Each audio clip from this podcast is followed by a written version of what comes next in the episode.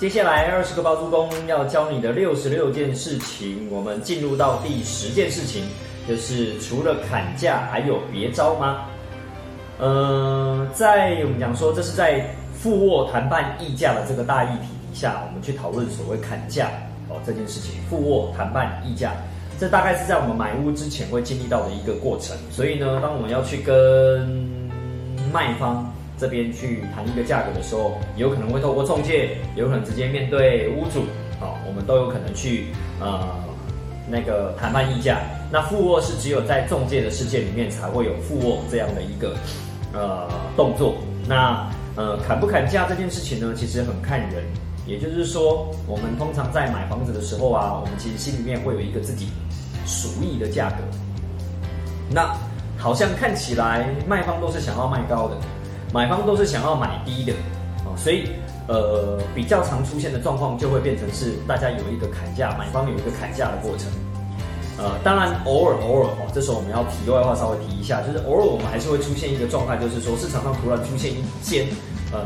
很低的价格，对啊，那时候你想的呃你的脑袋思维逻辑应该不会想去砍价，你只会问自己我敢不敢接而已，所以某程度上倒不是都会。完全都是砍价的这样的一个状况，也就是说，我们还是有可能出现超级 Apple 物件、超级低的物件，然后呢，呃，只等着我们要不要赶快进场而已。因为你有可能在太短的时间内，你会怕被骗啊，又或者怕做错决定啊，啊，他可能里面的一些风险我没有考量到啊，啊，等等，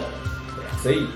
倒不是一定我们都会遇到要去砍价。好，那这时候又再回来。我们讲说，大概九成以上的状况，我们都遇到要，呃，买方都遇到想要砍价。那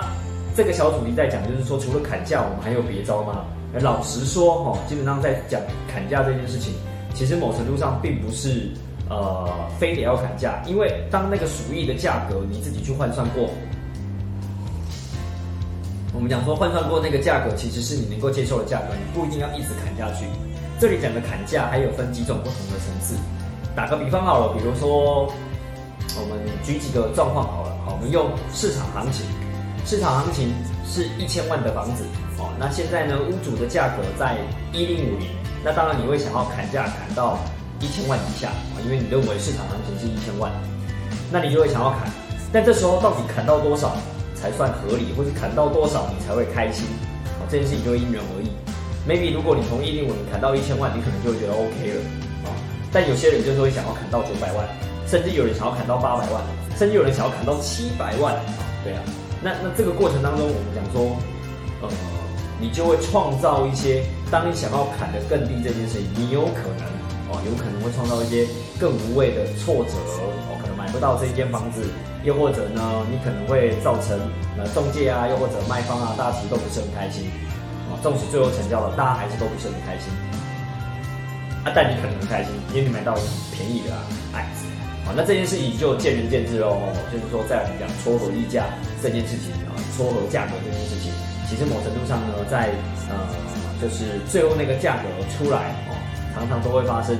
呃，就是有人开心，有人呃不开心，对啊。所以，如果就投资的层面来讲，我的习惯啊，这是我个人的习惯。我个人习惯比较是，就我跑出来的呃报表来讲啊，我认为进多少啊，就是进多少这样的一个价格是我觉得 OK 的价格，那我就会给出这个价格去跟中介啊，又或者去跟卖方那边去议价，对啊，那议不到这个价格，其实我就会换下一间。所以基本上呢。这件事情就会是不要那么简单来讲，再讲一个很重要的观点，就是不要那么执着在这个案子上面。我还是回到理性上面，就是我们依照我们可以有的租金，我们可以的贷款，然后搭配我们想要买的价格，那这样的投报率是我们呃能够预期跟接受的，那基本上我就会出那个价格。然后呃那个中介能不能去帮我们谈到那个价格，又或者卖方愿不愿卖到在那个价格，那就是看啊对方了哦。就是如果嗯。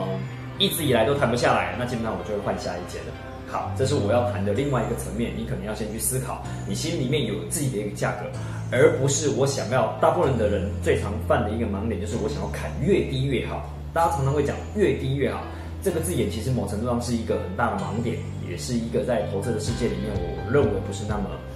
有效跟客观的一个说法哦。所以鼓励你，你可能还是心里面有自己的一把尺，又或者心里面有自己一个地。那到底我想要能够买到多少以下的价格，我都能够接受，这样就好了哦。否则基本上会遥遥无期，或者会你会做很多白工，你会有很多无谓的挫败，又或者甚至到最后你都不晓得到底你哪里还可以再进步哦，可能都不知道。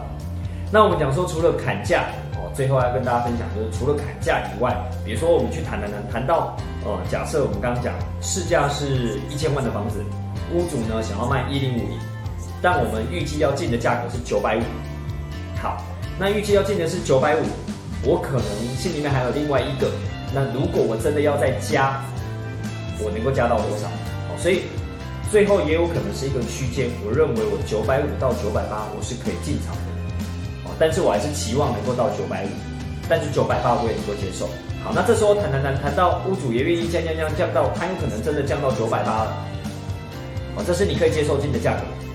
但是呢，你还是有一个预期，你想要能够到九百五是更好的一个价格。那中间如果一直僵持不下，中间只有个呃三十万左右的价格，那或许呢，我常常会鼓励的是，你还有别的事情可以做，不是只有砍价哦，maybe 可以去跟卖方谈一些其他的条件，来让你能够投资效益更好啊，或是能够在付款的条件更好啊。啊，又或者是能够多得到一些资讯啊，又或者最后你能够跟卖方能够成为一个合作伙伴啊、好朋友啊，又或者从卖方身上得到其他更多的资源啊，或许你都是可以考量的，就是不单单只是价格而已。